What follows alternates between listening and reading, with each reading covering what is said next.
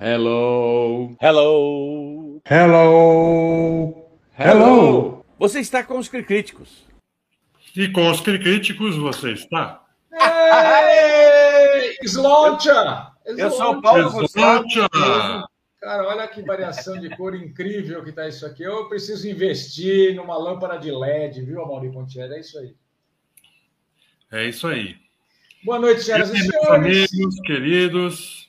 Voltando para mais um Cri Críticos aqui, nossa live de terça-feira, sempre às 20 horas. O canal, você sabe que é, é entre a Tupi e a Manchete, que a gente fica normalmente. Certo, PG?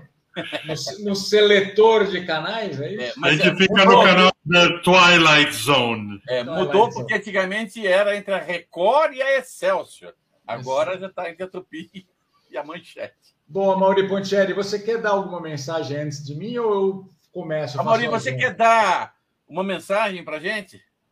Olha, vocês me respeitem, entendeu? A gente respeita muito e como, rapaz? Eu não vou falar nada. Hoje eu não vou falar nada, não vou falar para a galera se inscrever no YouTube, não vou falar para clicar no sininho para receber as notificações, nada disso. Também não vou falar que as lives são transmitidas no Facebook, no Twitter e no LinkedIn, e muito menos vou falar que após a live o conteúdo em áudio dos Cri Críticos é disponibilizado em formato podcast no Spotify, Google Podcasts, Apple Podcasts e em todas as plataformas disponíveis.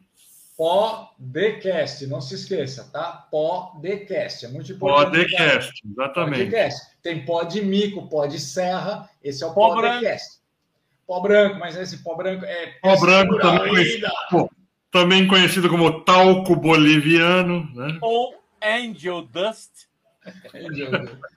Bom, e também vale a pena lembrar a vocês, meus caros colegas, que no portal cricríticos.com você já tem a ferramenta disponibilizando nossos modos de acessibilidade. É só clicar na parte direita de baixo aqui da tela, você vai ver uma ferramentazinha azul escuro, você clica lá, modos de acessibilidade para epilepsia, que atenua a cor e remove os intermitentes da- da- das imagens, o modo para deficientes visuais, que melhora o visual do site. Você também tem o modo de deficiência cognitiva, que ajuda a focar em conteúdo específico. O meu pre- preferido, modo compatível com TDAH, transtorno do déficit de atenção e hiperatividade, que reduz distrações e melhora o foco. Esse é para você, hein, PG? Para melhorar o foco, hein? E também temos o modo de cegueira, que permite usar o site em seu leitor de tela. Por falar em cegueira, nós também, em iniciativa inédita no mercado, partici- participamos da campanha hashtag para cego ver, que significa que eh, nosso objetivo é despertar a atenção dos geradores de conteúdo para que eles detalhem todas as imagens utilizadas nas publicações em mídias sociais. Então, essas informações elas acabam sendo reproduzidas em aplicativos de audiodescrição, eh, destinados principalmente para, obviamente, deficientes visuais. Dada todas as mensagens foram dadas, boa noite novamente. Vale, vale lembrar, né, Roger, para finalizar, que como o Clay Críticos entrou no ar no início de fevereiro, é, e a Academia né, de Ciências e Artes Cinematográficas de Hollywood vem acompanhando os críticos, ela decidiu então premiar os filmes aí que fazem né, todo o processo de acessibilidade. Ou seja, nós estamos criando tendência e a AMPAS está nos copiando e nos seguindo. É, a única coisa que a gente não vai copiar aqui é tapa na cara e piada de mau gosto. Eu, quer dizer, piada de isso mau aí. gosto talvez, piada de mau gosto talvez. Não, piada de mau gosto faz parte. Agora, é a interpretação da piada que é outra história. Ah, by the way, né? Vocês já devem saber, hoje vamos falar sobre a carreira do nosso querido Bruce Willis. É, eu me eu fazendo né, a, a montagem do nosso PowerPoint aqui para acrescentar na transmissão, meninos, eu juro que eu, eu busquei o, os highlights mesmo da carreira dele. Eu- tá bom, é triste, ele está com afasia, ele está afastado da, da, da profissão, porque a afasia impede que ele é, memorize texto, enfim, é um problema de comunicação. A afasia nesse momento para ele, a afasia que dorme embaixo do chapéu da, da demência, ele, ele impede que ele exerça a profissão. Basicamente isso, tá? A gente não quer falar, não quer melancolia, a gente não quer tristeza, já existe muita tristeza na notícia em si, tá certo, meninos? Então nós vamos falar das coisas que o Paulo Gustavo está apontando para cima. Fale, pô. Foi, gente. É o seguinte, não, eu queria aproveitar, antes que a gente começasse falando do Bruce Willis, é, eu acidentalmente, quando eu estou fazendo aquele levantamento, né, de, que eu faço sempre. Boa noite, boa noite para o Marcos Caveiro. Boa noite para todo mundo aí. Boa noite para a Mônica Cardoso e boa noite para o canal Caçadores de Cinema. Olha que beleza.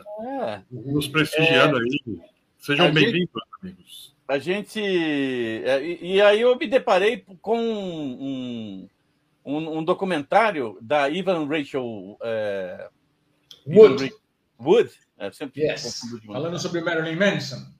É, é, exatamente, sobre como ela foi violentada, estuprada, quase chacinada pelo Marilyn Manson. E eu vi só a primeira parte. Eu fiquei espantado com a história. Ela Inclusive, mesma. assim que assistir a segunda parte, eu vou fazer um comentário para colocar. É medonho mesmo. É ela, medonho. ela mesma, que é a atriz principal de Westworld, é. ela está nessa cachaça há bastante tempo. Lá atrás, eu acho que ainda a gente nem estava organizado no portal quando a gente ainda fazia os nossos encontros Just for Fun, eu falei do documentário, que agora eu não lembro, mas era um documentário da HBO, que mostrava é a carreira. Não, tem dois documentários da HBO. Um era sobre a carreira de jovens talentos. Tá, tá. Esse eu e aí mostra o começo dela, a menina do Evil Resident Evil, como é? Mila Jojovic, é isso? É, Mila Jovovic. É. Mostra ela, mostra os, mostra os Coreys, que a gente já sabe, Corey Haim, Corey Feldman, e, aí, e ela vai falando da, da enfim, do, dos abusos sofridos, do, da, dos assédios sofridos. Todos eles têm histórias de assédio muito que não é de hoje, né? É. Muito pesadas. E agora também não é muita novidade, então, que tenha acontecido isso. Essas pessoas, acho que ela, elas acabam ficando fragilizadas, né? essa coisa de, de, de, trabalhar com a imagem, trabalhar com né, um pouco do psico, psicologicamente falando do desejo do outro, né? Você fica provocando essas coisas, acho que em algum momento dá um rebote mais. Mas olha, desculpa, Roger, eu concordo com você, mas eu acho que só dá revés na cabeça de pessoa que realmente é, é desarranjada na cabeça. Tá? Eu, inclusive, no final, quase no final do documentário, fala um pouco sobre quem foi o, o, o como é que é o nome? Brian é, Warner, que é o nome original do, do Manson, né? É, e mostra que o cara da infância já estava com problemas.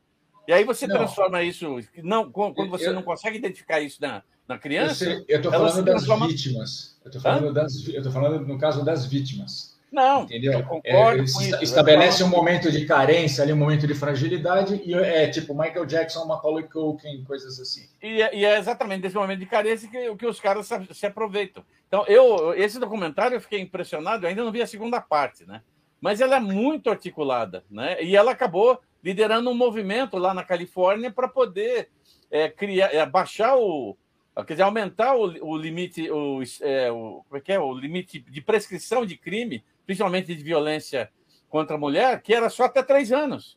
E ela se tocou disso sete anos depois que ela foi violentada durante um videoclipe que ele estava produzindo. Olha que coisa insana, cara. Eu, eu fiquei é. sabendo dessa história aí, eu não vi o documentário, mas fiquei sabendo dessa história porque eu assisti um filme com ela, o Into the Forest, ah, né, que é uma, uma, uma ficção científica, é com a Elliot Page, né? Ah. E e ela tem uma cena de, de, que ela é estuprada na floresta e tal, e não sei o quê. Né? E aquela cena foi chocante e tal. Aí eu fui procurar ler sobre o filme e aí descobri que ela, na verdade, fez aquela cena que foi a, a cena mais terrível para ela, porque ela realmente já tinha sofrido violência sexual. Né? Então eu já sabia quando eu assisti o Into the Force, que é um filme, uma ficção interessante. Tem um shortage de, de energia no planeta, que ninguém sabe bem porquê, né? E tal. E ela, ela, ela e a irmã tentam sobreviver né, naquela situação, indo para o meio do mato. Lá. Bom, boa noite, Bruno. É, eu quero aproveitar a piada, porque você sabe muito bem que o apelido do Bruce Willis é Bruno. Bruno? Eu não sabia. So, né? opa! So, we will talk about Bruno. Entendeu? Ah. Entendeu? Ah, vocês não assistiram Encanto, diabos? Que dois velhos rabugentos. Não, eu assisti we don't, canto, mas... we don't talk about Bruno. Ah, no, tá. no. O, a música ganhou. We don't talk. Ah, rapaz. Tá, tá, Ok, ok, todos... ok. Próximo. Fazer... Já, já viu que não colou isso com a gente? Pode passar para o próximo. Dois velhos bem rabugentos. Bom, meninos, então é isso. Vamos tentar fazer levantar o astral do nosso querido Walter Bruce Willis, que deve estar assistindo a gente com toda certeza. Um abraço para o Bruce, nosso chapa. Fala, nosso eu gosto muito dele daquele filme Aero Willis, muito bom, inclusive. Tá, de represália, não vou nem esboçar a reação. Olha, eu acho o seguinte, tá? Só porque a gente falou que tinha piada infeliz no começo do programa, não precisamos continuar fazendo piadas Ok. infelizes. Bom, Segure meninos, seus navios que eu segurarei os meus. Então, é isso aí. São, é, o, um, o, apelido dele é Bruno, ele acabou fazendo lá. Ele, meu, eu fui ver a carreira dele, o cara tem muito filme, mas tem muita coisa de televisão, muita participação especial, muita participação como ele mesmo. Então, aqui é uma das, das, dos papéis mais importantes, e eu lembro dele falando sobre esse papel no David Letterman. O Don Johnson, que está aqui à direita, com seus belos cabelos loiros, Bruce Willis, então, ainda com um certo topete ao centro, e o nosso querido Edward James Olmos à esquerda, que é o, é o chefe né, do departamento de polícia ali de Miami, né, PG? Exato, do, do, do departamento de costumes. A gente tem os três postados aqui. O... É na primeira temporada, Roger. Isso. O Don Johnson vira pro, pro Bruce Willis e fala assim: You are scum. Tipo, você é uma escória, tal. E o Bruce Willis lembra disso. Você, esse aqui é meu brilhante papel. Na, nesse episódio, o Bruce Willis senta a botina na mulher dele, mas maltrata a mulher, maltrata a mulher. Inclusive, você tem disponível no YouTube o final do episódio, que é bem revelador. E aí tá, Miami Vice, pô, muito legal, não, Miami Vice, PG, você gostava? Outra, adorava. Eu, eu, infelizmente não vi o, os últimos episódios, que aliás tô, tô torcendo porque o pessoal da Paramount Plus traga essa série para colocar no canal. Agora, eu, tô, eu, posso estar enganado, Roger, mas acho que a mulher do Bruce Willis nesse episódio tá, hum. era a Julia Roberts. Eu tenho a vaga impressão que eu lembro de ter eu, eu, eu, vi, bom, fica a dúvida, quer tirar, esse, existe esse trechinho, pode guardar a camiseta dele, assim. É, ah, vou contar, não custa nada. A mulher, depois de ser tão maltratada, o Bruce Willis, é o personagem que acho que é Tony Amato, alguma coisa assim, ele é, é preso, mas ele acaba sendo solto, ela fica indignada e passa fogo nele. É. Como a justiça... bons tempos. Bons tempos. Você, você assistia Miami Vice, Mauri? Sim, sim, via Miami Vice. Acho que era é, é Deep 80s, né? É, Miami Vice é um seriado emblemático dos anos 80. Acho que é difícil ver alguém que não. Pelo menos um ou outro episódio. Não, Agora, eu vou contar um bastidor para vocês sobre essa história aqui no Brasil. É, vocês sabem que todo ano você vai nos screens de Los Angeles para ver os pilotos e séries e tal, né? E aí, é, tinha, e sempre tinha um embate muito sério do o Silvio gostar de uma determinada série, tá louca para comprar, mas o distribuidor, por em função de que quem pagava tudo e ainda um café com chantilly era Globo, vendia o arroz, o, quer dizer, o, prato principal e deixava só o, a entrada para o Silvio. E foi exatamente numa dessas né, que o Silvio estava louco para comprar é, a Moto Laser o Street, é, Street Rock, né? Não, porque eu quero. E não, não, mas a gente já comprometeu com a com a, é, com a Globo. Né? Não, mas eu quero. Não, não, a Globo. Não, mas... Isso tudo, né? É, sem que a série ainda tivesse ido ao ar nos Estados Unidos. Ah, mas aqui tem uma de policial legal que você vai gostar, tem um clima diferente, que é tal de Miami Vice.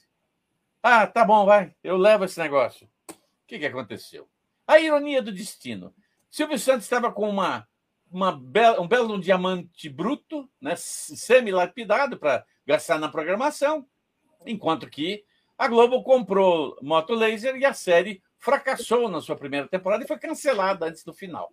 Tá? O que também não quer dizer nada, porque como a Globo sempre gostou de séries que não têm continuidade para não encher o saco na programação que ela tem, resultado, o Silvio ficou com, com essa série durante um baita tempo. Quando ela terminou o, o contrato, a Globo comprou e colocou no sábado de tarde, onde, inclusive, eu assisti a maior parte dos episódios. Muito bom. Aí tem a história de por trás dos bastidores. Dos, dos bastidores.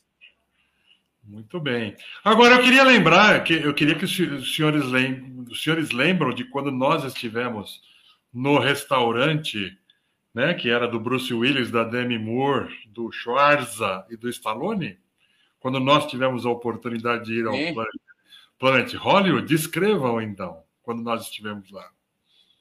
É, foi lá em Las, foi em Las não, não estou ouvindo o Roger. Pardon, pardon me, nós temos fotos é, com o nosso querido general Urco nas costas, a gente tem fotos, fotos observando a galáxia, tem várias fotos cantando no canal de Veneza. Tem... Pô, Exatamente, falado... em Las Vegas, em Las Vegas, isso aí. Você devia ter me falado que eu tinha. E você sabe, o que acontece, em, que acontece em Vegas, fica em Vegas. Em Vegas é. Exatamente.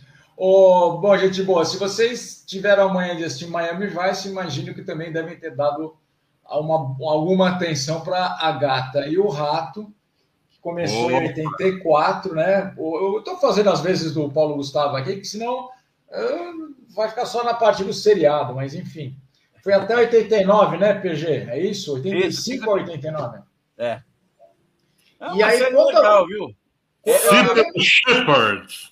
Eu lembro, eu lembro de duas coisas basicamente. O estilo dele, que eu não sei se é o estilo próprio ou era foi exigido para o personagem, que era uma coisa meio assim, né? Tirador de sarro. Ele podia dar uma porrada em alguém, mas se ele pudesse emendar uma piadinha, ele emendava piadinha, ele optava, né? E eu lembro das, das questões de bastidores com a Sybil Schaeffer, que é, não sei se é, é, é, verdade, se é folclore, mas enfim, diz que os dois não se bicavam. É isso, PG? Começou numa boa. O problema é que a Sybil Shepard, né, ela ainda estava com o, digamos assim, o, ainda estava em cima do pedestal que o, o, o diretor do, do filme, é, que faleceu recentemente, é, a última sessão de cinema, o Bogdanovich. É, o, como é que é? Peter Bogdanovich. Peter, Peter, eu sempre confundo o Paul, não sei porquê. Peter Bogdanovich é, são todos, colocado ela num pedestal, dizendo que ela era a maior atriz de todos os tempos e ela não desceu do pedestal. Quando ela começou a descer, né, ela, ela foi obrigada a fazer uma série de televisão. Nossa, série de televisão. Porque ela já tinha tomado umas quatro invertidas no cinema. E aí descobriu que a televisão era um, um ótimo lugar para ficar na boa. Só que, é, é, enquanto ela tinha experiência de cinema e que ela jogava isso na cara de muita gente durante as filmagens dos episódios, por outro lado, você tinha o Bruce Willis, que, que fez uma pontinha ali, uma pontinha lá. Ele fez aquele filme é, é Billy Bathwaite, né, com o Dustin Hoffman. Todas as cenas que ele fez, o Dustin Hoffman pediu para cortar. Não, mas isso é mais para frente, isso é 91. É, é, é porque é, achavam que ele todo mundo se falava que ele tinha um time para para drama muito grande. Tanto é que tem um filme, acho que é Fantasmas da, do Passado. Sim, um sim. Da, né? É um, sobre veteranos de Vietnã, né? Só que aí começou a acontecer o seguinte, né? Enquanto ela descia do pedestal, ele começou a subir. E veja bem, sabe aquela história de Novo Rico? A gente sabe, né? Novo Rico tem aquele problema de ganha dinheiro de uma hora para outra muito grande e às vezes não sabe fazer, porque às vezes é mal orientado. E aí, o senhor Bruce Willis começou, comprou uma baita de uma mansão em Beverly Hills, óbvio, e começou a dar festas quando ele tinha seus horários livres. Festas onde ele aparecia pelado, onde fazia orgia, o diabo quatro, e cheirando tudo que era possível, desde Angel Dust até, até outras coisas não mencionadas para as famílias não ficarem assustadas. Né? É, e óbvio que essas coisas foram, é, foram muito importantes na carreira dele. Não essas coisas de, de drogas, mas o fato de trabalhar em, é, é, em Agatha o Rato, né, o Moonlighting, que era o nome da, da, da agência de detetives, né? Agência de detetives dele, né? Moonlight, Moonlight Blue. É, abriu a porta para ele fazer cinema. Ele tinha feito dois filmes antes de encarar um filmaço antes de chamarem ele para fazer, inclusive passou por acho que três ou quatro testes que foi duro de matar, mas ele fez dois antes. Uma comédia com Blake Edwards muito divertida. Encontros né? Escuras 87, com a Kim Basinger. Kim Basinger. E depois ele fez um outro filme. Assassinato em Hollywood. Assassinato, exatamente, Assassinato em Hollywood, que Puta, eu sempre gostei muito desse filme. Porque ele... Ele, era, ele era o Tom Mix, né? É, exatamente. Mostrava um pouco do, do, do que a era do cinema muda. Ele fazia o Tom Mix. E ele fazia um, um papel secundário, porque o principal era do James Garner, James que Garner. fazia o White Earp, né? E o filme se passa nos anos. Na década de 10, não, de, de 20, se eu não me engano, mil, é, 20, mil, 1920 e poucos e tal. O e, PG, eu achei muito legal. O Bruno pergunta se está disponível o Gato Rato em algum streaming, por acaso? Infelizmente não. Como esse. Olha que coisa maluca. Esse, essa produção, é, a Gato Rato, ela foi exibida na Globo e depois é, num, o, o, o, Rick Medeiros, lá na, na, no SBT, comprou um pacote da BC que incluía o Oscar, por isso eu fui fazer o Oscar lá em 94, e tinha nada mais do que as, todas as temporadas da Gato Rato, as seis temporadas da Gato Rato. Né? é, e que foram, começou a ser passada nas madrugadas. Todo dia, na madrugada do SBT, passava um episódio. Só que depois, com, com o tempo, ela entrou na, na, na grade de programação do, do Multishow. Foi lá onde eu, por exemplo, assisti a última temporada que eu não tinha visto, né? que é quando ele sai preso, é, tem um musical, nossa, tem um monte de coisa, né? Agora, não está disponível em lugar nenhum. Era para entrar no Crackle, aquele serviço de streaming da Sony que com um nome esquisito. Péssimo nome, hein? Tá, Crackle, Crack S. É, é, tudo ruim, hein? S Crackle. Agora, o único lugar que existe é assim: você tenta descobrir é, quem tem ainda as temporadas em DVD, e olha, só tem cinco das seis, infelizmente. Eu sei, de uma pessoa que, eu sei de uma pessoa que deve ter todas, mas tudo bem. Não, eu também eu vou... sei. Não, também é, sei. é. Não Agora, você, né? O, e é interessante a gente lembrar da série, porque essa, no, nos anos 80, quando a Globo começou a ascender financeiramente né, e, e ter grana, eles descobriram uma sacada. Todo seriado ou abertura de programa, quanto menor for a abertura, mais tempo eles têm para colocar comerciais.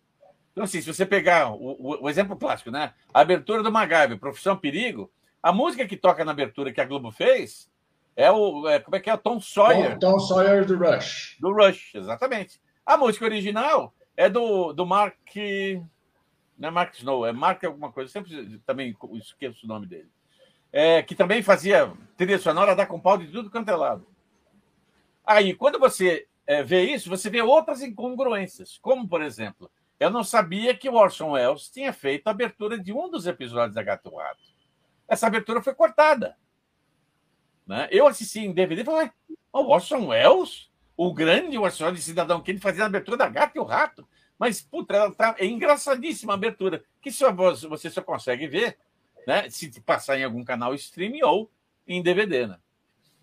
Bom, agora vamos ao prato. Eu acho, eu acho, né, que é discutível o ápice da carreira dele. Porque, é como o Gus falou, ele acabou fazendo uns dramas muito legais, né? Vamos botar drama, mas é thriller de suspense, né? Tipo Sexto Sentido. Mas eu acho que a Mauri Pontieri... Eu só tenho uma coisa a dizer sobre isso. diga, diga. Ipikai Way, motherfucker. exatamente. Exatamente. O nosso querido Bruce Willis, nós estamos vendo aqui momentos distintos da carreira dele como Duro de Matar. Então tem a foto clássica do Duro de Matar 1, depois temos o Duro de à direita, o Duro de Matar 2, que já se passa na neve, né? Acho que é Nova York, né? Não, Washington. Washington. Washington na neve. final de ano.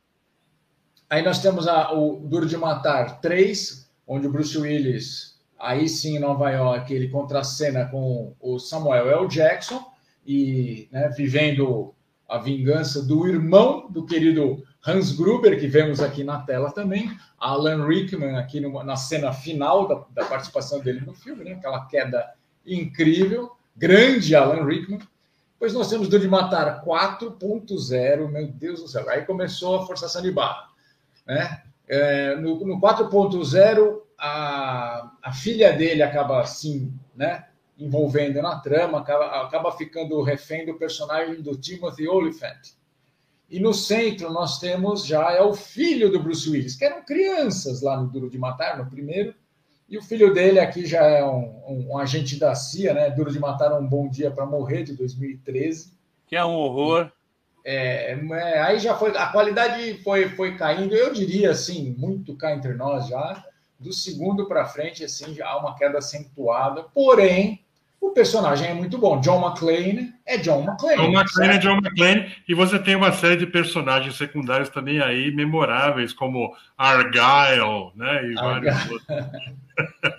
eu, eu, para mim, o, o, o Bruno pergunta se o Alan Rickman é o Snape. Sim, Alan Rickman é Severus Snape, com ah. toda a pompa e circunstância, como diria o Paulo Gustavo Pereira. Fala, eu, eu, eu, tive a oportunidade de perder o, o Alan Rickman lá no, em Londres. tive a oportunidade de perder, olha isso. É, é. o cara tá subindo assim pro, do, do, no metrô, na escada do metrô, eu, eu simplesmente congelei. Falei, nossa, é o Alan Rickman, na minha cabeça. É o Alan Rickman, vai lá, abraça ele, dá um beijo nele, fala que você é um stalker brasileiro. Não, mas eu fiquei quietinho no meu canto. Aí Sabe quando ele foi embora, nosso amigo Romeu me contou, o que, é que aconteceu? Não, ali o, o, o, o, o, o quê? O Alan Rickman. Alan Rickman, quem que é esse cara? É. Do Duro de Matar, o Snape, do... Ah, eu sei quem que é. Aí, ó, vamos atrás dele, vamos. Aí nós fomos atrás do cara, ele vira uma rua à esquerda e some. Falei, o filho Exato. da puta paratou, né? Ele, qual, qual, é o, qual é o encanto que ele deve ter? O fato, eu sempre digo para vocês. Qual, qual, foi o encanto que ele deve ter chamado lá na hora? Qual o encanto ele de Harry Potter? Ele é parator, né? é, o, é, o, é, é, o lance, né? Agora, é, para mim, o, o, personagem, o Hans Gruber, é o melhor vilão do cinema até hoje. Não tem um é. é. é que se compare a ele. Porque assim, o bom vilão, né? Um dia a gente podia fazer um, um programa sobre vilões, né? É, isso seria bom. Então, eu não vou falar sobre o que eu vou falar, porque eu prefiro defender a minha tese lá no, no programa de vilões. Mas, de qualquer maneira, eu, eu gosto muito dele. E os outros em volta, todos os vilões em volta das, dos outros filmes, é, é, eles tentam chegar próximo do que o Alan Rickman fez com o é, Hans Gruber. Mas não, ele, ele, é, ele, é, ele é elegante. É, é o filme também, vamos, vamos lá, o filme também ajuda, né? Porque é aquela história, está todo mundo achando que é um filme sobre um grande golpe, né? Sobre, aliás, desculpa, é um, é um, é um, um ato terrorista, na verdade, no Nakatomi Plaza, e quando você vai ver, o cara fala, ah, você é um sim. A mulher do John McClane fala, não, você é um simples ladrão. Não, não, não, eu sou um ladrão espetacular. Né? E ele é, ele é bom, os benefícios da cultura, lembra que ele fala do, do Alexandre olhou para para todo o seu império e viu que não havia mais nada para conquistar. É. Então, benefícios de uma boa educação e tal. O cara é ótimo, né? O cara é genial. Você sabe e... que eu, eu tive na frente do Nakatomi Plaza, né? Sim, passamos todos em frente. Acho que ficamos procurando corpos no chão, mas já tinham recolhido tudo. Já tinham recolhido. Bom, é... Ele fez a franquia Duro de Matar, é a franquia mais longeva, né? Como eu te disse, foi de é, 88 até 2013, mas aqui são dois filminhos muito legais. Eu, o Amauri pode falar com todas as letras aqui de Olha Quem Está Falando, né?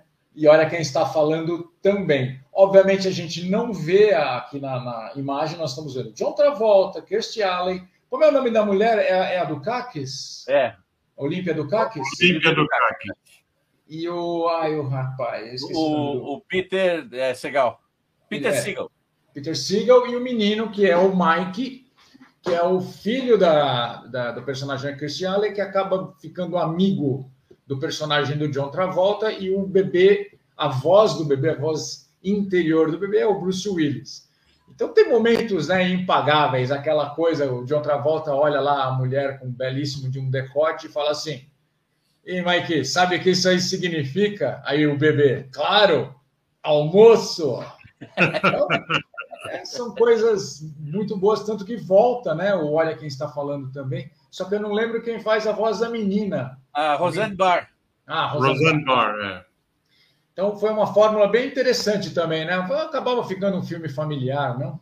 Bom, já que você tocou no assunto do, do, do Bruce Willis falando, fazendo a voz, é bom lembrar que o Milton da Mata é o, era a voz oficial do, do é Bruce Willis. Muito bem de, lembrado. Desde a época, obviamente, do. Do Duro de. Rato é. Eu, Você pega eu, os... ele no Rio de Janeiro. Oi? você pega os Duros de Matar mais recentes, já alteraram a voz, já não é. Não, já, ele, ele, faleceu, eu acho que, acho que já tem 10 anos que ele faleceu. Mas, por exemplo, quando a SIC ia, foi lançar, é, decidiram lançar o VHS do Doze Macacos, versão, um, uma versão dublada e outra legendada, eu fui acompanhar ele lá na, na BKS, aliás, aqui perto da minha casa hoje, na BKS, ele dublando. Puta, ele, é, ele era muito legal, um cara muito simpático e um tremendo profissional da, da dublagem. Olha, uma coisa que eu descobri é que o Bruce Willis é, trabalhava para caramba, trabalhava, né? Assim, trabalhou para caramba. Então, assim, existem... Tudo isso em 91? Tudo isso aí, então, foi lançado em 91. Aí você vai falar assim, ah, então ele fez tudo em 90. Então, 90 ele fez Olha Quem Está Falando também. 89 ele fez Olha Quem Está Falando e do primeiro duro de matar, acho que 88 o primeiro duro de matar, se não me engano. 87. 87, aqui está como 88. Mas enfim, é, todo ano o cara estava trabalhando, trabalhando, trabalhando, e aqui são quatro.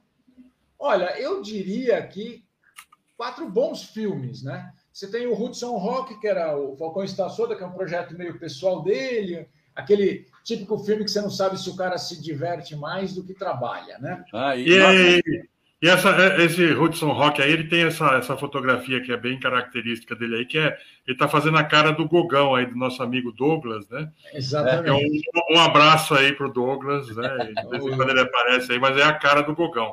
Ele, o, o Bruce Willis imitou a cara do Gogão aí. Exatamente. Aí o Gus falou do Billy Batgate, que é com o Dustin Hoffman e com a Nicole Kidman, que é um drama, né? E aí, então o cara sai lá da, da vai, o filme de ação com bastante humor, vai para o drama. Aí tem o Pensamentos Mortais, que acho que foi o primeiro trabalho dele com a Demi Moore, que já era, acho que mulher dele na época. Já, já era. E que aí também é uma coisa um pouco mais drama.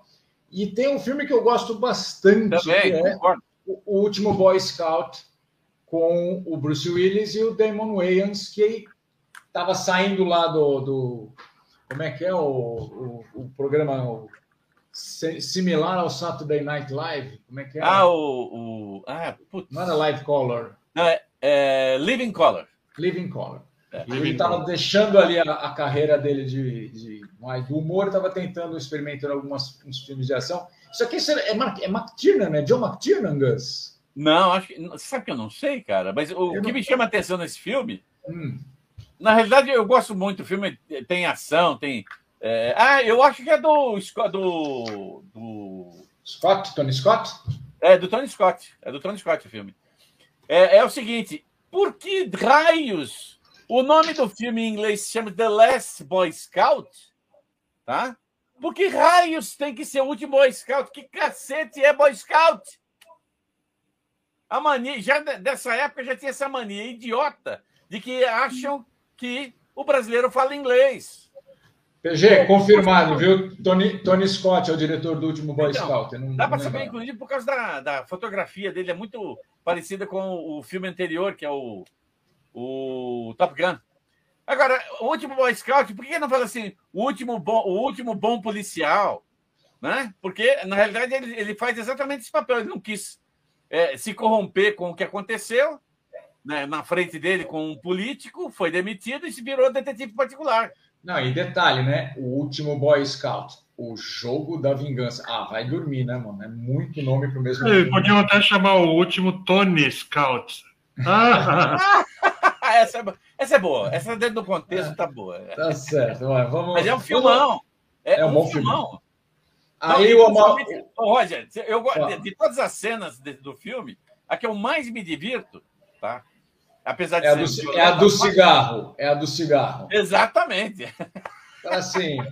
É, você tem o um cigarro? Tem, tá aí. Aí dá o cigarro, pá, dá uma porrada nele. Fala, se você fizer isso de novo, eu te mato. Aí dá o cigarro, pá!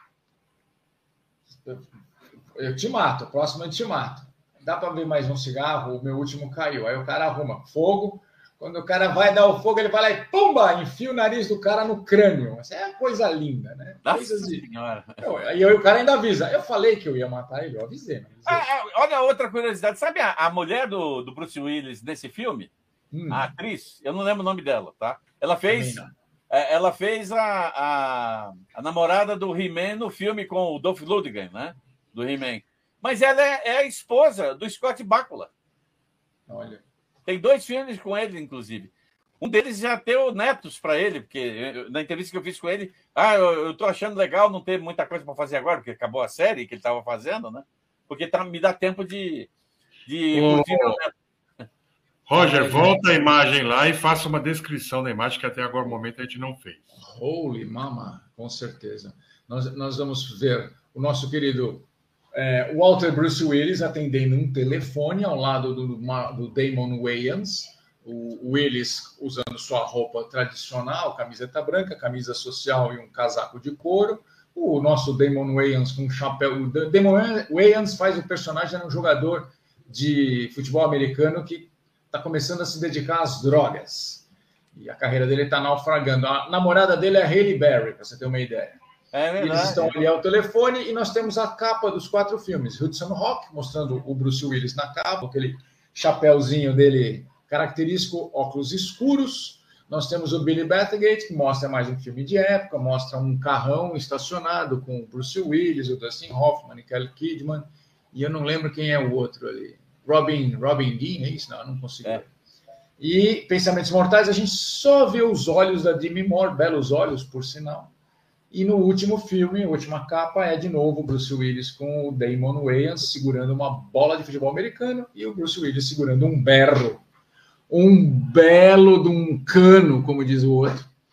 E uma explosão atrás, né? E uma explosão atrás. A Mauri Pontieri, eu sei que tem um filme aqui que sempre eu falo isso, que eu sei que você gosta bastante, que é A Morte de Cai Bem, é isso?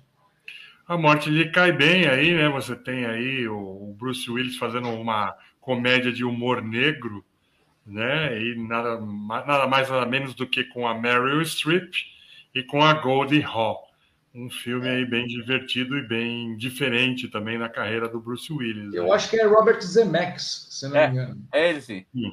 Não, e detalhe, né, Mauri? Ah, como o filme fala sobre a vaidade, né, a, a beleza e imortalidade, você está vendo a Goldie Hawn com um rombo no estômago, onde está a mão do Bruce Willis segurando um candelabro, e você vê a Meryl Streep, nossa querida e premiada atriz, com Está parecendo o exorcista, né? Basicamente. Ela tá é, a, a cabeça virada para as costas, exatamente. Para as costas. Nesse meio tempo, ele ainda fez em, deixa eu ver o ano, 93. Ah, bom, a morte de Cabelo, 92, 93. A gente teve um filme menor, Zona de Perigo, que ele faz, fez com a Sarah Jessica Parker. É. E assim. Em Pittsburgh. É, não, não, é, não é nem muito bom, nem muito ruim. É um filme médio. De vez em quando o cara fazia essas coisas. Tem um monte de filme no caminho aí que a gente não está mencionando. Teve aquela, aquela adaptação do, é, do Yojimbo, né? Sim. que, que eu, é. eu, esqueci, esqueci o, Walter, é o Walter Hill dirigindo.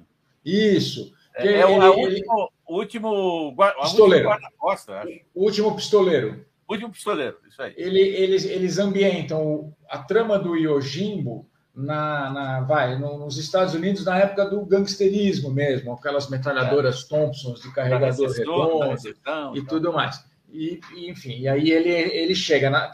Se você lembrar, é basicamente a trama de por um punhado de dólares, por um, é, por um punhado de dólares do, é, do Clint Eastwood.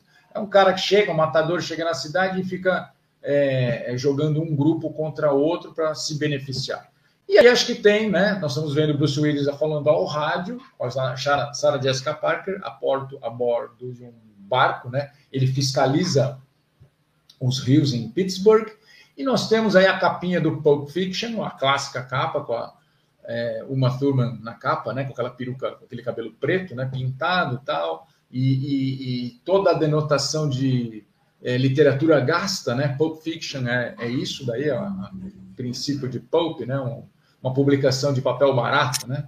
E temos imagens do nosso Bruce Willis, como o Butch, né? O, o lutador de boxe que vai... O famoso boxeador Butch, né? Que é, aí participou da, da explosão de, de Quentin Tarantino, né? Ele já era astro nessa época e ele meio que emprestou um pouco, né? a, a o, Tarantino ainda era um, um diretor em ascensão aí, mas a, a, participação dele hoje em dia a gente não consegue imaginar, né?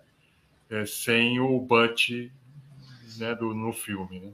E, e, reuniu, né? O Pulp Fiction, Tempo de Violência, reuniu novamente o Bruce Willis e o John Travolta, que acabaram virando bons amigos da época já do é, Olha Quem Está Falando. E no filme eles são antagonistas, né? Nós lembramos bem né, a sequência derradeira né, dos personagens deles. E essa sequência é ótima, né? Que é o Vincent Vega, o personagem do Travolta, com aquele cabelo bem bonito, que tá bem característico, tipo, invocando com o Bruce Willis dentro do, da boate, né? Do clube noturno do Marcellus Wallace. E a coisa fica mal parada, né? A ponto de ser resolvida depois a bala. O que, que vocês acham? Filmes de prestígio e filmes também sucessos comerciais? Era isso? Os dois, né? Exato, que, exemplo... aqui ele, ele, já podia escolher é, projetos hum, já porque ele gostava e porque ele estava afim, já estava nessa fase, né? Que lhe parecia interessante, diferente. Quando, quando que a gente, a gente esteve em Las Vegas? Foi em 96, né? 7. 97? 7. 97. Tá. Não, então tudo bem. Eu queria saber se ele, ele já tinha aberto, já tinha aberto negócios com o Schwarzenegger e o Stallone, né? É, sim, sim. É, eles abriram, se eu não me engano, eu posso estar enganado, mas acho que o Planet Hollywood é de 94, por aí. 94, é, 93. Eu não consigo, eu não consigo lembrar. De toda maneira. Um pouquinho antes, foi em 91 que a rede começou. a rede começou é. Boa noite, Paola. Estamos falando de Bruce Willis e aguardando seus pitacos, como sempre, né? É, bom, como a parceria com o nosso querido é, Quentin Tarantino foi bem, ele foi chamado, Bruce Willis foi chamado, a gente não tem uma foto clara dele, mas ele foi chamado para... É atrás de barba. Exatamente. A gente foi chamado, ele foi chamado para o Grande Hotel. O Grande Hotel é mais um daqueles filmes do Tarantino que reúne um baita de um elenco. A gente tem Tim Roth, que é um colaborador regular dele, teve Jennifer Bills, teve Antônio Bandeiras, teve Madonna, o próprio próprio é, a Varela Willis, a Marisa Tomei, meu, era, era muita gente trabalhando no, no, no, mesmo filme.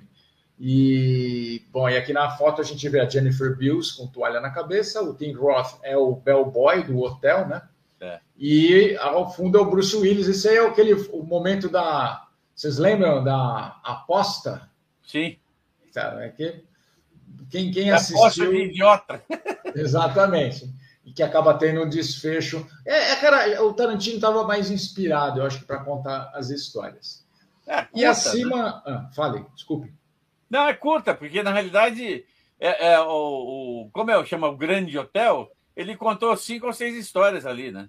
Sim, sim todas, todas é, intercaladas pelo, é, costuradas pelo personagem do Bellboy. E como diria Antônio Bandeiras, don't misbehave. Don't misbehave. Rita Paula está chegando no pedaço. Boa noite, Rita Paula. Sua contribuição de Boa noite, Rita. qualquer momento. Olá, olá! E aí, um dos filmes, eu gosto muito desse filme.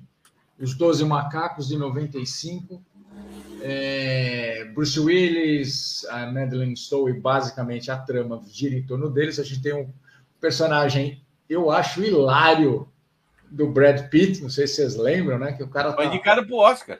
É, eu não sei é, se é. Oscar. Eu não sei se é esquizofrênico a palavra, mas ele, ele, é, ele é cheio de trejeitos, né? Todo, né? E uma trama também de é, é, futuro, viagem temporal é, e meio thriller, né? Você tem uma, uma, uma... Terry Gilliam dirigindo. Terry Gilliam dirigindo. Terry Gilliam não precisa dispensa comentário. É. Né? Ele é um dos meus diretores Agora, favoritos. E... É, eu, particularmente. Oh, desculpa. Mas é, o, o, é, o filme é maravilhoso. Eu só não acho que renderia o que rendeu a série de televisão. Quando você tem uma história que tá assim, tem começo, meio e fim, que é o filme, você criar uma história a partir daí, é, o que você vai conseguir? Vai conseguir nada assim de excepcional. Eu, eu vi o primeiro episódio e falei, pô, vou ter que assistir é, 13 episódios para saber se vai chegar no final do filme ou se isso está programado para quando tiver mais temporada. Ah, não. Eu já desisti. É, tem, é isso, né? Como você disse é, nos bastidores, né? De repente vai pegar um público que não conhece o filme, que enfim, vai começar uma história nova com um produto, né? Quem sabe? Vamos ver. É, a Paola falou do é, Quinto Elemento. Aí ela está falando também, a série é fraquinha? Perguntou. Segundo Paulo Gustavo, é. É. Paulo é Gustavo cravou que é. E a Paula antes tinha falado deste que eu acho que também é um filme divertidíssimo. Vocês lembram muito bem. Quinto o Elemento. Quinto Elemento, sim. Bruce Willis com a Jovovich, ali ele, ele interpretando Corbin Dallas, um motorista de táxi do futuro que lembra muito aquele personagem do Heavy Metal. E a, a, a Mila Jovovich, Jovovich é o quinto elemento em questão, que capaz de impedir uma invasão espacial, né? Nós temos os dois em cena, ela com uma peruca. Que cor é isso? Abóbora, rosa. É, é, ela, ela teve um problema, porque é, ela teve que usar essa peruca, porque ele, quando começaram as filmagens, isso eu, eu descobri essa semana. Ô, louco. É, quando começaram as filmagens, é, eles tingiram o cabelo dela de laranja. Tá? Só que aí ela percebeu que se continuasse tingindo, ela ia ficar careca. Porque a química para esse tipo de pigmento, que não é um pigmento natural era muito forte. Então ela conversou com o seu futuro marido, né? Uhum. É, e falou assim: não, não dá para, não vai rolar. Eu não quero ficar careca, pô. Já basta ter que decorar 475 palavras que você inventou para a linguagem dela, não vou ficar careca, não. Aí arrumaram uma peruca para ela e, e, o filme inteiro tá ela de peruca.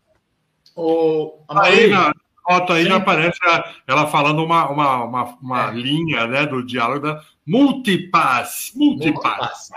Mauri, você entrevistou o Luke Besson na época, não foi? Sim, sim. Luke Besson esteve em São Paulo. Tem, tem também fotos aí da gente para o, para o lançamento do Quinto Elemento. E a gente teve a oportunidade de fazer uma exclusiva com ele na época. Então, e olha que eu falei, dois filmes grandes estreando em 97, os dois com o Bruce. O outro foi o Chacal, Oh, foi tá foi a, a versão para o dia do Chacal, né? É. Que por sua vez é baseado em livro. É quem que é? Frederick, Forsyth, é isso? Exatamente. Frederick Forsyth é o autor e o filme é com o Edward Fox, né? Isso, exatamente. Não, é o. Não, é o. Não, desculpa, é. é eu sempre é o Edward, é, é, o, é o Edward James Fox. Fox. James é. Fox, que acho que é mais, mais jovem, creio eu. E aí a gente tem uma adaptação para o Chacal, na verdade, é o personagem do Bruce Willis. A gente vê o Bruce Willis aqui preparando a, a metralhadora que ele vai usar para comentar, um, para cometer uma, um atentado. Né? Ele está com um cabelinho de militar, né? um cabelinho bem arrepiado. Ele já estava já com a calvície bem adiantada, óculos escuros. Essa cena é aquela famosa cena em que ele põe o Jack Black, né? o personagem do Jack Black, para correr. E essa arma aí, ela tem a capacidade de, digamos assim, arrancar um membro da pessoa. Um filme bem, bem impressionante. Temos ainda Richard Gere, com sotaque irlandês terrível nesse muito filme. Ruim, muito ruim. Mas o filme é bom, tem Sidney Poitier. Oh. E uma mulher, uma atriz que eu gosto bastante, que é a Diane Venora. Também gosto que, dela. Que faz uma militar russa que vai ajudar os caras aí. Eles atualizaram a trama, né? É, o dia do Chacal era um atentado contra o De Gaulle, né? Vocês lembram disso? Isso. Baseado e... em fatos reais, inclusive. É, e aí lá, assim, o cara tipo era meio mestre do disfarce, só que não, não havia muita tecnologia, a coisa era, como diria, né? O outro era, era mais raiz, né?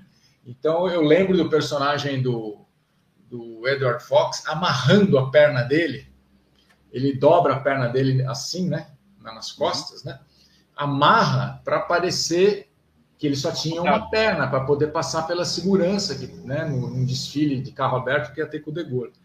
E depois, ele, quando ele consegue chegar no lugar onde ele vai disparar a tal da arma contra o De Gaulle, ele desamarra a perna, a perna dele está dormente, ele fica um tempão, não sei se você lembra, ele fica um tempão fazendo massagem na perna para o sangue voltar a circular. Então era, era mais é, realista, mais sacado, né? Ambos os filmes abordam, eu não sei se o primeiro filme, na verdade não tenho certeza se abordam a, a, o mito Carlos o Chacal, é isso? Alguém lembra? Era, era. É, ele, ele, ele, usa o codinome e aí fica a dúvida no final se ele era o Carlos o Chacal ou não. Né? Exato. eu gosto final... muito desse filme, do, eu gosto dos dois, porque são duas versões diferentes sobre o mesmo tema, né?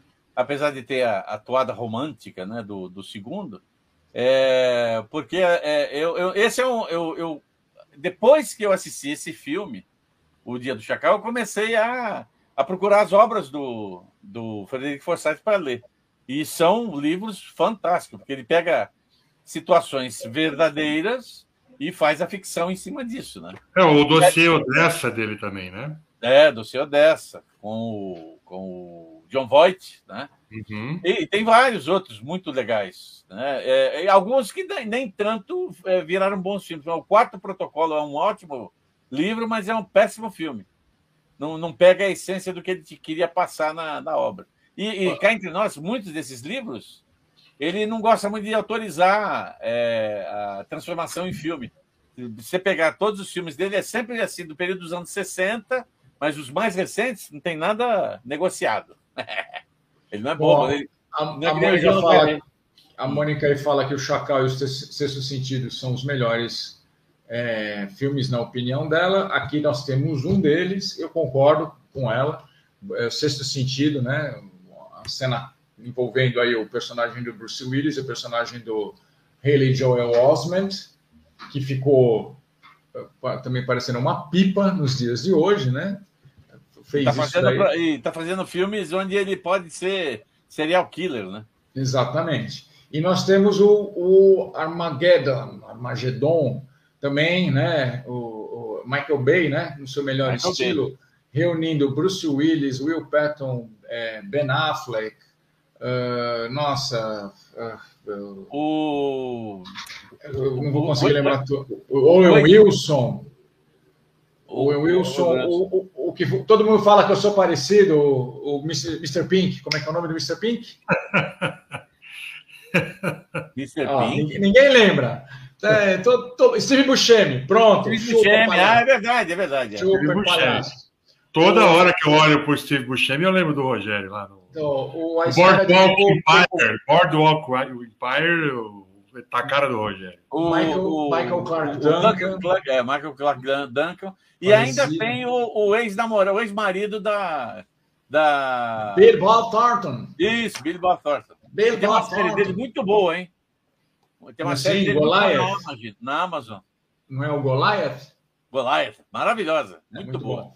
Agora aí eu penso assim, eu acho que o sexto sentido, lógico que é polêmico, eu vou falar, mas é, é aqui eu acho que a gente atingiu aqui a, a, o ápice da carreira dele, eu penso. Não só pelo sucesso que esses penso. filmes fizeram, né? O Armageddon uhum. é um, foi um blockbuster é, gigantesco aí, né? Da Disney lá, da, da New Line, e o, o, o Sexto Sentido também, né?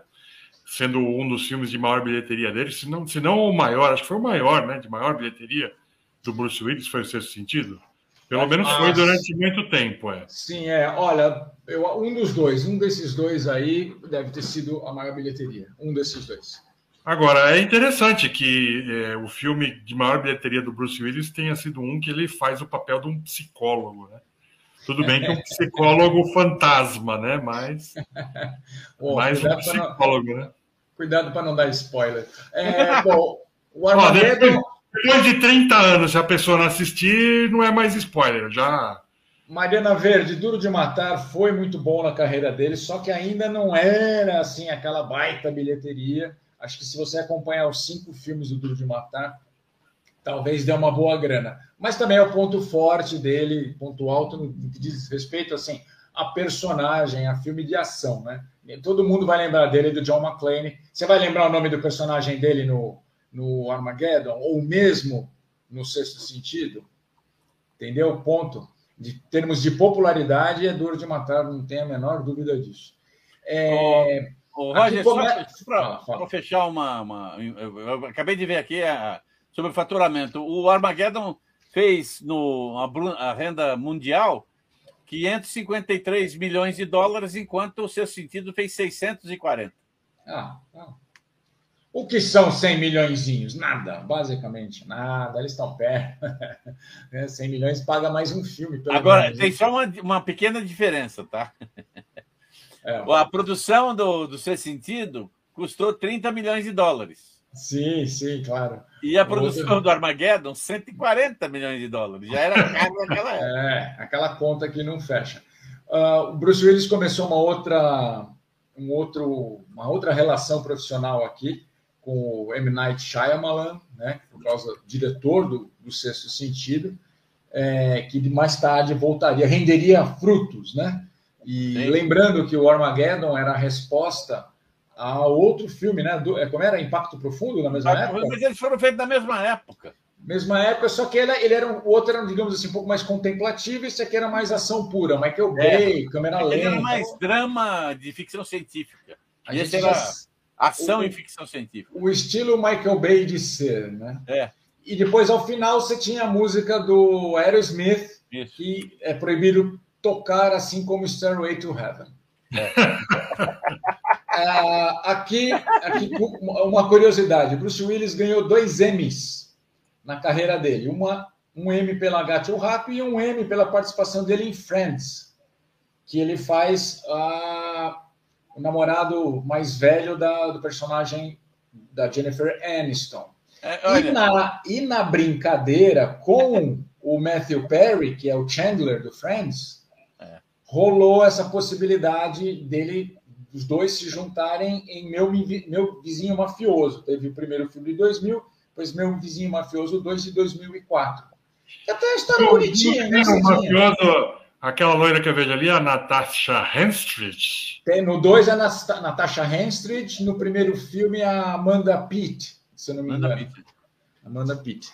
E, bom, essa virada aí do, do no novo milênio, é, a Mariana Velho está lembrando isso. Ele era o pai da Elizabeth. A Elizabeth era namorada do Ross Geller, que era o antigo namorado, marido, pai da filha da Jennifer Aniston. É uma complicação. É, é uma complicação. Exatamente. A melhor participação do Friends junto com o Brad Pitt.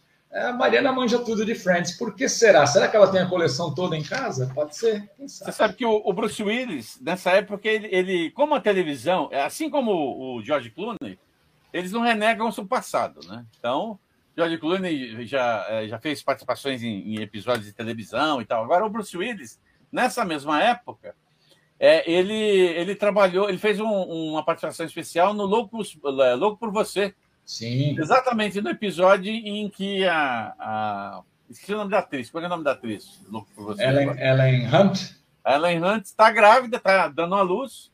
Né? E o Paul Reiser está é, tá lá desesperado para tentar resolver se chega perto dela, não sei o quê. E aí ele dá dicas para ele: olha, segura com a mão esquerda, porque a mão de. Se você é canhoto, segura com a mão direita, porque na hora que ela começar a apertar na hora do parto, vai quebrar seus ossos. E é, ele foi dando dicas disso durante o, o episódio. É bem, é bem legal. E, bom, aí, nesse mesmo ano, ele participou também, eu acho que todos, todos aqui gostamos, né? Corpo Fechado, Como? também em 2000. Corpo Fechado vai ter um desdobramento em 2009, que é o Vidro, e no meio do caminho aí tem o fragmentado, que é a foto justamente que a gente vê do canto esquerdo, que é o James McAvoy, completamente, está fisicamente alterado é. para interpretar um, um psicopata com várias personalidades, todas as personalidades complicadíssimas. E essa aqui é uma, a besta, né? The Beast, que é a que mata as pessoas tal, e parece que tem super força, super, superpoderes e ele vai confrontar aí o personagem do Bruce Willis, que é um cara, um pacato segurança, né, de acho que de trem ou de metrô, alguma coisa assim. E, e, tem o personagem do Samuel L. Jackson, que é um cara, digamos assim, quebrável, é isso que a gente pode dizer? frágil. Um frágil. cara frágil, que tem ossos muito frágeis e se você olhar torto para ele, ele é capaz de quebrar o fêmur. É. E, mas ele tem uma mente poderosa, é um cara que colecionava, tinha uma loja de quadrinhos, né, se não me engano, e ele, ele que meio que monta esse cenário. É um projeto bem interessante, né, no Muito. todo, se você for pensar, né? E bom, vamos lembrar, o mais importante de, do, do filme em que ele aparece, chama Corpo Fechado, o Isso. filme foi batizado por Amaury Pontieri. Ah! Eu não lembrava é disso. Olha só, antes que comecem a me xingar, né? Deixa eu explicar como é que foi essa história lá. O título original, Unbreakable. Tá bom, mas eu gostei do título. Mas, não, não, mas assim, deixa eu só, só, justificar rapidamente, né, assim, o que, que aconteceu, até para o pessoal falar, porque não tem nada a ver. Aí pode ser aquele o pessoal fala, pô, aqueles títulos que não tem nada a ver o cu com as calças, né? Opa! E, e assim, na realidade, o, o, título original era Unbreakable, e a, a, distribuidora na época, né, a Sony, ela não queria usar o título original nem a pau, né? Porque lançar um filme chamado Inquebrável, ninguém ia saber do que se tratava, e o filme, pelo título, né, não, não seria. É, seria afastado ao fracasso comercial, né? Então, eles estavam fazendo algumas, algumas cabines para o pessoal ver o filme, alguns jornalistas e tal, e pedindo, pediram que o pessoal sugerissem, né? É, os, os, jornalistas que, que, assistiam sugerissem é, títulos, né? E aí eu assisti e até falei um pouco do fenômeno que aparece no filme e tal e tudo. Mas eu falei, olha, o que no público brasileiro mais lembra é o fenômeno lá da religioso da Umbanda do corpo fechado. Pá! Corpo fechado, ótimo, ótimo. E aí ficou corpo fechado, entendeu? Mas é um bom título, É bom. É, é, é, é para quem aqui no Brasil todo mundo tem a ideia do que, que é uma pessoa ter corpo fechado, né? Embora seja uma coisa da, lá da Umbanda, né? Mas a ideia é mais ou Não. menos é, tá lá no filme. E, e é, é, você sai do Unbreakable, né? para o corpo fechado, então está próximo, não tem degrau. Não, é, mas é... O, o, que eu falo é o seguinte: eh, tudo bem, é, como a mentalidade de marketing é muito diferente da, da, do que acontece na realidade, quem que vai assistir um filme chamado Vidro? É. Vrido! Podia ser Vrido! Não, começa por aí. O pessoal tem dificuldade para falar Vrido. Vrido, é, podia, podia, falar pedra d'água, alguma coisa assim. Não, né? Agora você foi longe, eu pensei nisso, mas não falei. Você falou, né? Você tá chupando vrido, menino? Não, pai, eu tô comendo é pedra d'água. É, Isso é aqui, ó, é piada d'antanho, de antigamente. As, as, novas gerações não vão saber do que nós estamos falando. Ô, meninos, eu vou dar uma. Muita coisa. Eu vou dar uma acelerada no processo aqui, porque a gente tem mais uns filminhos para dar uma olhada e o tempo está estourado. Então, olha aqui. Bruce Willis em Sin City, A Cidade do Pecado, em 2005. Muito e rapidamente bom. Muito bom. Ele retorna numa pontinha em 2014. É quase um, um, um como é, flashback, né? Não, e é um... eu acho que é o primeiro personagem de história em quadrinho que ele faz, né? Exatamente. Foi, foi muito bem adaptado, né? A partir do quadrinho do Frank Miller. É, esse já é o, o Snyder, né, PG? Não, é... é o coisa. É o, o primeiro filme é do Robert Rodrigues. Ah, o Robert Rodrigues, desculpa, perdão. O segundo é Snyder? Não, Ixi, agora, agora eu, ah, não, agora eu não sei. Mas eu, é. se não for do Snyder, a produção continua sendo do Rodrigues. Estou confundindo o Snyder com o 300, mas tudo bem. É... E bom, está aqui o Bruce Willis no papel de tira, tira bom, mais um tira, né?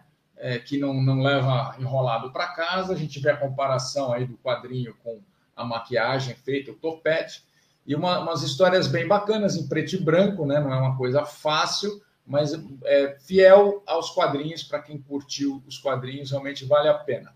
Eu acho que nós temos aqui, talvez, não, não é o melhor momento, mas acho que é, é, um, é uma feliz reunião de, dos três sócios do Planeta Hollywood, né? Arnold Schwarzenegger, Sylvester Stallone e eu, eu, eu tenho uma coisa a dizer. Mestre do filme de ação, né? Mestre do filme de ação dos anos 80. Isso, isso. É, é. Fala, PG, o que você falou que eu não Eu não acho que no primeiro filme os três tenham trabalhado juntos. Eu sempre senti, toda vez que eu, toda vez. Assisti três vezes o filme no cinema e depois. Não, a cena em que eles estão na igreja, não dá para ter certeza que aquilo não é efeito visual e os caras gravaram em dias diferentes. Não, Bom lembrar bem. Que o Schwarzenegger ainda era governador da Califórnia quando começaram as filmagens de Expendables. Não, pode até ser. Tanto que o, o, o papel do Bruce Willis é pequeno, ele é um cara até mal, né? um cara secão. O, o Schwarzenegger também faz uma pequena ponta o Stallone ainda trouxe Dolph Lundgren, trouxe Jet Li, é, o Statham, Mike Norris. E, e aí, não, é, isso é o primeiro filme. Aí o negócio foi muito bem, mas o primeiro filme era um pouco mais sério. Aí no segundo filme os caras resolveram é, deitar e rolar. Aí trouxeram Chuck Norris, trouxeram Jean-Claude Van Damme, botaram os medalhões dos filmes de, de ação e aí já tinha bastante humor, né? Saiu o Mickey Herc. É... O, o, o Stanton, Stanton lá, né? Também. É, Jason Statham. Jason Statham, é. É, o inglês, o inglês que lutava karatê, que, que também só a maior parte do tempo só faz filme de ação. E acabou funcionando, tanto que gerou um terceiro filme, aí trouxe Harrison Ford, aí trouxe Mel Gibbs. Conhece Mel Gibbs? Mel Gibbs. Mel Gibbs, mas aí já a coisa já estava um pouco assim desgastada e eles já fizeram, inclusive, a passagem da, do, da tocha. Eu não sei se a, a nova geração, Ronda House, um daqueles caras do Crepúsculo, se eles vão dar sequência. E também falavam muito em fazer filmes de, é, com um elenco feminino, né? Com as atrizes é, a, que, que, fizeram muito filme de ação, tipo Cynthia Rothrock e, sei lá, Michelle Yeoh, mas está todo mundo envelhecendo e eu acho que não vai. O, o, Chuck Norris, quando fez esse filme, tinha 72 anos, só para vocês terem uma ideia. Aff, Maria. É, já faz um tempo. E aí depois ele ainda fez é, outro, outra uma franquia de dois capítulos, Red, Aposentados e Perigosos, muito divertido. Também baseado em quadrinhos. A, Fórmula... a Paola lembrou desse filme é, aí, inclusive. Exatamente. É, Paola, desculpe, viu? É, é, lembrando, fazendo um pouco da fórmula, né? Assim, vamos reunir grandes talentos. John Malkovich, uh, Bruce Willis, Richard Dreyfuss, o Morgan Freeman, a Ellen Mirren, e vamos fazer um filme uh, até tirando um pouquinho de sarro da aposentadoria desses medalhões também de filmes de ação. Fizeram é a Catherine Zeta-Jones está ali também? É, do lado do Anthony Hopkins. É, é. Ah, é, esse já é o segundo filme. E aí é, a, é a Mary. Ah, como é que é o nome? Mary. Stuart Masterson, não? Isso, é. É, agora não, é, não, eu não, não lembro. Tem o menino que faz o, o G.I. Joe, enfim, é. eles, eles voltaram. O, o, o cara do Star Trek lá que faz o Boys, esqueci o nome. Faz o Butch, o personagem Butch. Ele, ele tá no. Ele é o agente do FBI também que investiga. Enfim, eles ah, sim, é o Carl Urban. É Carl Urban, isso mesmo. É. É, é, é, a menina ali é a Mary Louise Parker. Ah, isso, tá vendo? É outro nome, tá vendo? Eita, é. Mary Louise Mary Stuart Masterson, a gente. É. Mary Elizabeth Master Antônio, ixi. E também fizeram uma coisa que também pega o humor, que pega a ação, e, e, e esses medalhões, né, emprestando todo o crédito que eles têm no mercado. Ellen Mirren, imagina, Anthony Hopkins. Né? Pum, vamos fazer um filme com um orçamento menor, só para a gente também tirar uma, viajar, né, ir para os é. principais redutos. E aqui eu, eu chamo isso aqui de um final honroso e o outro nem tanto. Looper é um bom filme. Sim. Assassinos do Futuro. Muito ele bom. faz, o, a, ele contracena com o Joseph, não contracena, poucas cenas com o Joseph Gordon-Levitt, que na verdade aí a Mauri, a versão dele, de um futuro, de um passado. Oh, meu Deus, eu não sei se é passado, se é futuro, eu não sei. Eles, eles são assassinos. E eles têm um confronto e têm que eliminar é, o, o, não é, o paradoxo, paradoxo temporal. Eles têm que eliminar um paradoxo temporal que é uma criança, que é fi, o filho da Emily Blunt. E nosso Bruce Willis fez a adaptação moderna de Desejo de Matar, do Charles Bronson, que não é ruim, não, viu? Eu assisti. Não é nada sofisticado, mas não é ruim, não. É, é, divert... é, é assistível. Tá? Então, aí vamos lá. É, tudo bem, concordo com você, é assistível, não acho brilhante nem nada, mas assim, eu acabei lendo que ele já estava, ele estava escondendo os sintomas da doença, já havia algum tempo, e verdade ou não, os filmes dele têm caído muito de qualidade, têm caído muito de budget, né? Você viu o, aquele para a Amazon, o Apex? Não, não. Nossa Senhora. Sinceramente, eu, eu não costumo fazer isso. Mas eu estava achando um filme tão estranho, tão chato, que eu parei de assistir na metade. Porque assim, peraí. É, quer dizer que é, é, assim, é, uma, é uma, história, uma história até conhecida. Né? Um grupo de bilionários excêntricos raptam pessoas, botam elas numa ilha para poder caçá-las. Certo? E um dos alvos é exatamente o Bruce Willis, que é o, o, master, o mastermind, né, o cara que manja de tudo. Só que você vê que. Eh, você, você pensa assim, peraí, ele é alvo ou ele só está passeando na ilha? Porque não acontece nada com ele. Tem um puta grupo de nego armado até o pescoço, com tudo quanto tipo de armamento. Os outros que estão em volta estão sendo abatidos e está ali quieto na dele. Eu acho que o diretor, não, vamos deixar ele vivo até o último frame, porque afinal é o Bruce Willis, né? Mas é ruim. Tá? É o John é McClane. Olha, e lembre-se sempre de uma coisa: meus amigos chamam-se, me chamam-me de John. Não. E a, a, a Madre Teresa me, chamara, me chamava de Sr. McClane. E você não é nenhum dos dois. Exatamente. tá bom? Então, meninos, eu acho que assim, terminando em alto astral a carreira do Bruce Willis. Yippee motherfucker. Aliás, Yippee motherfucker e assim, da onde foi a... essa frase, atenção, da onde essa frase, Amaury? Yippee está onde? Mas eu falei isso lá quando apareceu o Duro de Matar. Sim, é do Duro de Matar, mas ela é mais antiga. É Roy não, Rogers. não, ele tem essa referência, inclusive, é a brincadeira que ele faz quando ele é pego pelo Hans Gruber no final. Quando ele fala, Ipicaei, ah, você daria um ótimo cowboy. Ah, como é que você fala? Ipicaei. Não, mas antes ele diz, é, é, é, é no, nesse caso, você não vai para o pôr do sol com a. Com a Gary Grant, Gary Grant e Grace, Grace Kelly, acho que ele fala. É, Gary Grant, é, exatamente. Não, não era Gary Cooper. Gary né? Cooper. E ele fala essa frase. Só que essa frase é do. É do Rainum? Não, do seriado é, Roy Rogers. É. Ah, Roy Rogers. Porque ele, ele, ele, esconde a identidade dele no filme e ele prefere ser chamado de Roy por causa do Roy Rogers. Ele sempre gostou é. das camisas do Roy Rogers. É. E cheio de. ó, ó, era ó, um lixo. Aliás, é... eu sugiro para as pessoas de bom senso que queiram conhecer quem foi o Roy Rogers, não dá para ficar procurando o seriado dele. Mas tem um filme Tempo de Música, da, um desenho animado, uma, uma série de, de curtas da Disney, que está disponível na, na, na, no Disney Play, que o último é a história de Pecosville. Infelizmente, é, infelizmente, ele foi reeditado, porque tinha algumas coisas ali que não eram toleráveis nos dias de hoje, como, por exemplo, Pecosville, ele toma um, um tufão, certo? Um tornado, ele sobe em cima do tornado, laça ele, fica ali. E enquanto ele está fazendo isso, ele pega e joga uma folha de cigarro e faz um cigarro ali. Então, isso, infelizmente, nos tempos modernos, foi cortado. Mas o, o, o a, toda a, narra, a narração do desenho animado é do Roy Rogers. Senhoras e senhores, uma dica importante é a partir do. Eu, o Gus pode dar essa dica, pode confirmar, e o Mauri vai fazer isso, porque ele tem Apple TV Plus, senhoras e senhores. E eu assinei Apple TV Plus por causa dessa série, chama-se Iluminadas. A série é baseada no livro The Shining Girls, é, escrito pela Lauren Books, que será entrevistada por esse que vos fala, se tudo der certo, na próxima segunda-feira, entrevista one-to-one. Conversamos com o Wagner Moura, né, PG, em Roundtable, agora no domingo.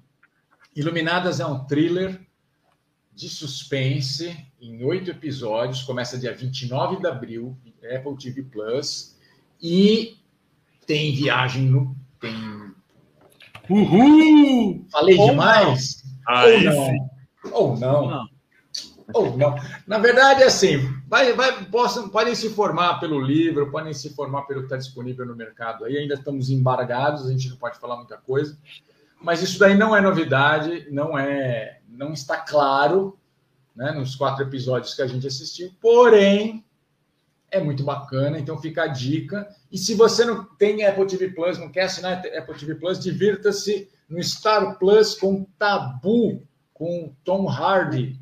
Eu apanhei muito para assistir essa série, porque estava na Fox e não lançava com sequência. Agora está todinha lá disponível, é um filme muito legal. É a Inglaterra mais suja que eu vi em todos esses anos. Maurício Pontieri, você vai amar.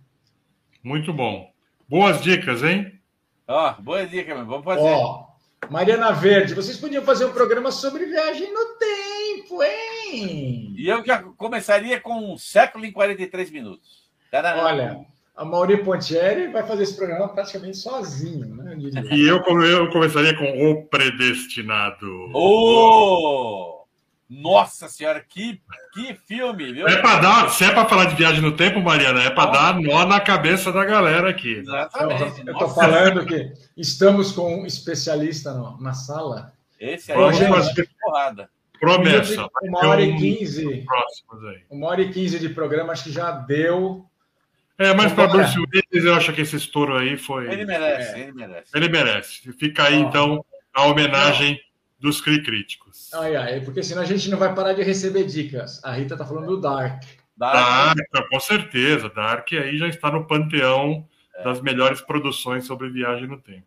Ai, meu Deus, eu vou ser obrigado a ver a segunda temporada. Bom, é isso aí, gente. Boa noite a vocês, muito obrigado pela presença, pela, pelos palpites. Continuem assim, a gente quer receber palpites, a gente quer receber opiniões e, obviamente, acertos e erros acontecem. Quando a gente errar, por favor, puxem nossas orelhas ou só puxem a orelha do Gus, do Amaury, me deixem fora dessa, por favor. Ó, eu, na verdade, queria agora, já que falaram desse assunto aqui, eu quero revelar uma coisa aqui, que eu, na verdade, sou um viajante do tempo. Ah e queria avisar para vocês que não começou a Terceira Guerra Mundial agora, nesse período que vocês estão vivendo aí. Ufa! É isso Ainda aí. bem. Eu estava preocupado com isso. Que bom, então vamos comer. Ah, mas, tomar mas, teve, mas teve uma invasão alien. Uh, isso é bom. é isso. Gente, boa noite, obrigado. Até a próxima. Meninos, não saiam daí. Não saímos.